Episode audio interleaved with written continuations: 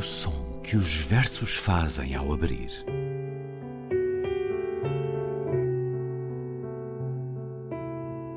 Se leio um livro e ele torna o meu corpo tão frio que fogo nenhum o pode aquecer, sei que isso é poesia. Emily Dickinson. Com Ana Luísa Amaral e Luís Caetano.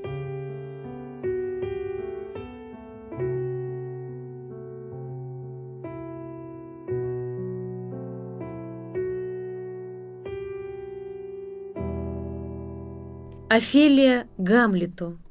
Гамлетом, перетянутым натуго, В нимбе разуверенья и знания, Бледный до последнего атома, Год тысяча который издания, Наглостью и пустотой не тронете Отроческие чердачные залежи, Некоей тяжеловесной хроникой Вы на этой груди лежали уже — Девственник, жена-ненавистник, вздорную, нежить предпочетший, думали ли раз хотя бы о том, что сорвано в маленьком цветнике безумия, розы? Но ведь это же ц, будущность. Рвем, и новые растут. Предали ли розы хотя бы раз любящих? Розы хотя бы раз убыли ли?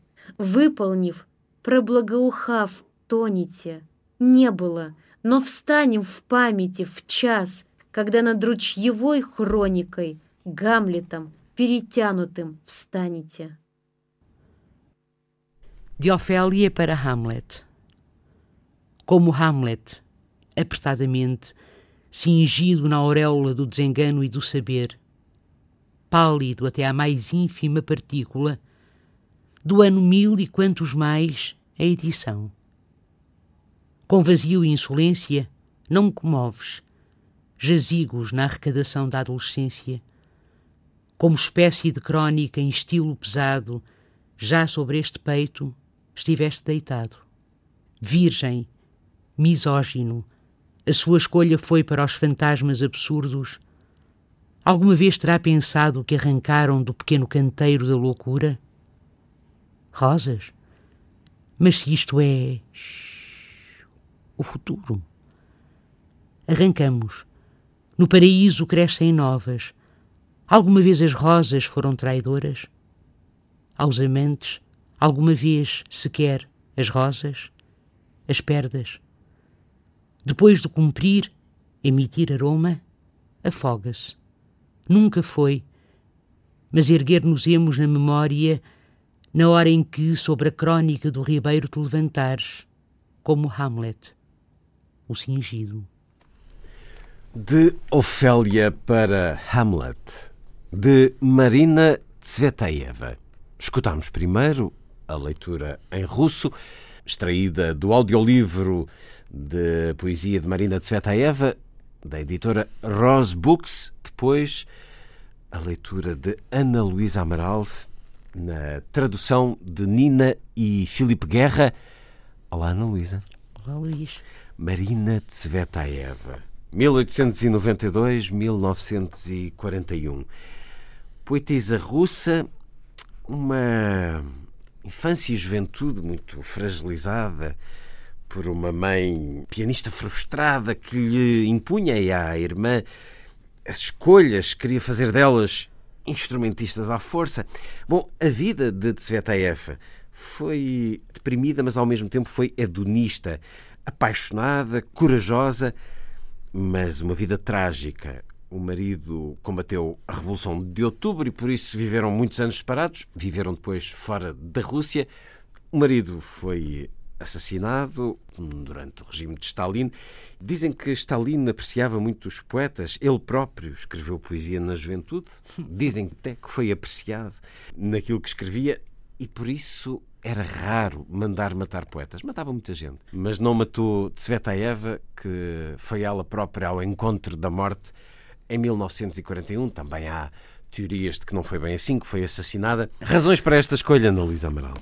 Uh, olha, razões para esta escolha são muito pessoais, muito pessoais. Eu partilho uh, connosco. Sim, eu contactei, contactei, eu conhecia um bocadinho da poesia de Marina Tsvetaeva em 1900, Tsvetaeva, não sei muito bem como se diz, penso que é Tsvetaeva. Portuguesando ou não. Exatamente, Tsvetaeva ou Tsvetaeva, no ano de 1988, uh, em Salzburgo. Uh, estava então no seminário, num seminário de Salzburgo uh, e houve uma, uma, uma colega minha, na altura ainda havia Jugoslávia, portanto era a antiga Jugoslávia, e ela chamava-se Alexandra Jankovic e disse-me: O quê? Tu não conheces Marina Tsvetaeva? Eu nunca tinha, quer dizer, já tinha ouvido falar, mas não conhecia rigorosamente nada de, de, da poeta russa e eh, entretanto fui a Londres e comprei uma tradução inglesa dos seus poemas juntamente com a Marina Tsvetaeva comprei também, ou com essa tradução, comprei uma outra tradução de Ana Akhmatova que havemos de trazer, espero, aqui. Aliás, elas uh, são contemporâneas, sim, praticamente, sim. embora tenham tido um, uh, uma relação com a União Soviética muito diferente. Tsvetaeva exila-se, vai-se embora, não é? Aliás, o marido dela combate uh, contra as forças, contra a revolução, uh, das forças contra-revolucionárias, digamos assim, ela exila-se, tem uma vida muito triste, como o Luís disse, Ana Akhmatova permanece. Portanto, de qualquer forma, há um poema muito bonito de Marina Tsvetaeva, a Ana Akhmatova. Depois, uh, eu li também a correspondência dela com Rilke, que é um poeta, como sabe, que eu gosto muito, e com Boris Pasternak, e fiquei fascinada. A partir daí, pronto, fui lendo. Este poema, uh, que vem em tradução, que nos surge em tradução de Nina Guerra e de Uh, Felipe Guerra, eu aproveitava já agora para lhes agradecer um, o terem-nos uh, indicado a, a leitura, a indicação, exatamente este audiolivro. Um, portanto, este, este poema faz parte de uma, de uma sequência. Um ciclo de poemas. Exatamente, de poemas sobre Hamlet, em que Marina Tsvetaeva une a voz de Ofélia à sua própria máscara poética para uh, propor uma outra leitura, se quisermos, do jovem príncipe da Dinamarca, não é? Portanto, de, de, neste caso, de de Hamlet, a quem ela chama virgem, uh, o príncipe casto, não é? Virgem, misógino, uh, e o facto de ele ter optado não pelo amor, mas pelos, como é dito aqui no poema, fantasmas absurdos. Eu penso que é um poema também, é, é um poema, repare, que, que refere depois a morte da própria Ofélia, na hora em que, sobre a crónica do Ribeiro, é um poema cheio de metáforas, de símbolos e eu acho que nos apresenta uma Ofélia diferente da Ofélia que surge na peça de Shakespeare. Os russos, como nós sabemos também, liam muito Shakespeare, não é? São grandes amantes de Shakespeare, grandes eu, tradutores de Shakespeare. Eu acho que toda a gente lê muito Shakespeare, porque eu estava a pensar nisso e a lembrar-me de quantos poetas não agarraram no Hamlet, Fernando Pessoa, Cesarini, sim, Jorge sim, Sena. Bem, bem é, um, é, uma multidão. Uh, talvez seja pelo ser ou não ser, ou por toda a complexidade sim, que, sim, até porque que advém da é peça. É verdade, é verdade, Luís. Há até um poema da Akhmatova que se chama Lendo Hamlet. Não é? Portanto, o que é curioso é que esta Ofélia, que, que assim invetiva Hamlet, é uma Ofélia diferente da Ofélia que nos surge na peça de Shakespeare, que é uma, que é uma Ofélia dependente hum. dos homens que lhe ditam o comportamento, não é? Aqui a Ofélia é mais de Tsvetaeva. É, é, claro, é, é, é uma Ofélia uh, que não se uh, exime de dizer com vazio e insolência não me comoves, por exemplo, não é? Uh, é um poema, este de 1923, é um poema já escrito no exílio, ela sai, como dissemos. Está em Praga nessa altura. Exatamente, está em Praga. É um poema. O que eu acho muito interessante neste poema é o seu, nesta tradução, até eu diria, porque a tradução em inglês é mais. Uh, é mais. Uh, eu, eu não, não, não, não, posso dizer literal, eu não conheço o russo, mas é mais lógica, digamos assim, do ponto de vista sintático. E nós, nesta, o que encontramos é um tom muito sincopado, muito entrecortado, digamos. Uh, e, e, eu acho que, nesse sentido, ela vai mais ao encontro do que será a voz de Ofélia já no final, é? já na loucura, digamos assim, hum. quando ela enlouquece e uh, surge uh, a Hamlet e ao resto da e ao resto da corte, imersa já na loucura, e quando ela começa a dar flores a todos os que estão uh, à sua volta. Há aqui uma reflexão sobre o sentimento trágico da vida. Eu acho que o sentimento trágico da vida, o tempo, o mundo, e eu acho que também a política, no fundo, hum. não é?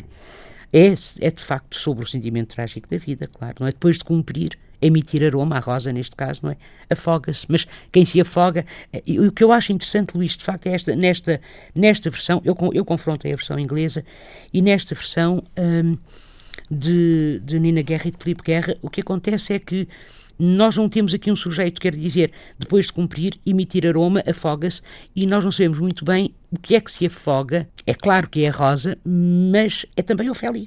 Há desafios de. Há desafios de muito neste... interessantes. Há, há, eu acho que é um poema muito rico e é um poema que. Uh, muito polissémico e que eu não teria grandes uh, hesitações em cruzar com a própria dimensão política. Repare, a seguir à Primeira Guerra são anos terríveis, são anos tremendos.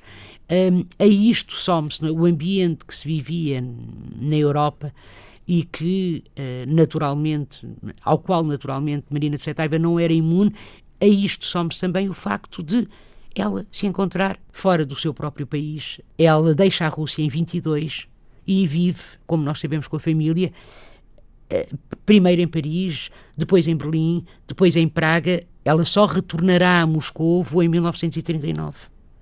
Um, e, e vive numa pobreza cada vez mais profunda, não é? Portanto, ela passa marcada, fome. Muito marcada pela tragédia, a morte Exatamente. da filha por fome. Portanto, é uma mulher apaixonada pela vida, mas é muito, apaixonada. muito esmagada pela realidade, por aquilo que a rodeia. Cujas temáticas tomam, tocam muito a questão do exílio, a questão do mal, também a problemática do mal, muito, muitas vezes roçando a sátira, como neste caso, não é? Proponho acabarmos com um bocadinho de um dos poemas levados para a música por Dmitri Shostakovich, uma reflexão sobre a arte perante a tirania e a indiferença, que são os seis poemas de Marina Tsvetaeva, que Dmitri Shostakovich compôs em 1973, um excerto do diálogo de Hamlet com a sua consciência. Exatamente, que faz parte dos outros, portanto, são os do outros grupo, dois, do outro grupo, exato. A mezzo aqui é Ortrun Wenkel e está com a Orquestra do Real Concerto de Cabal de Amsterdão, direção de Bernard Haitink. Vamos terminar com música, Ana Luísa? Vamos, Luís. Então, até para a semana. Até para a semana, Luís.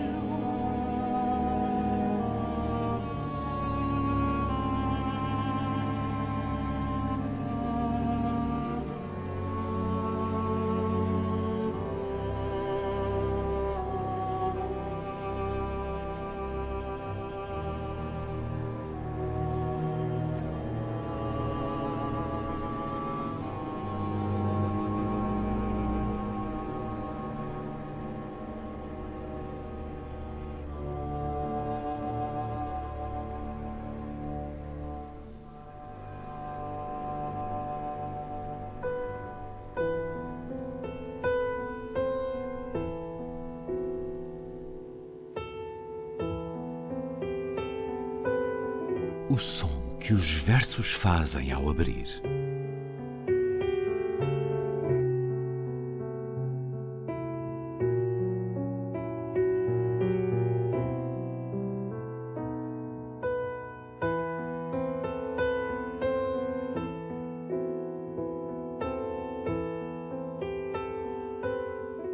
Com Ana Luísa Amaral e Luís Caetano.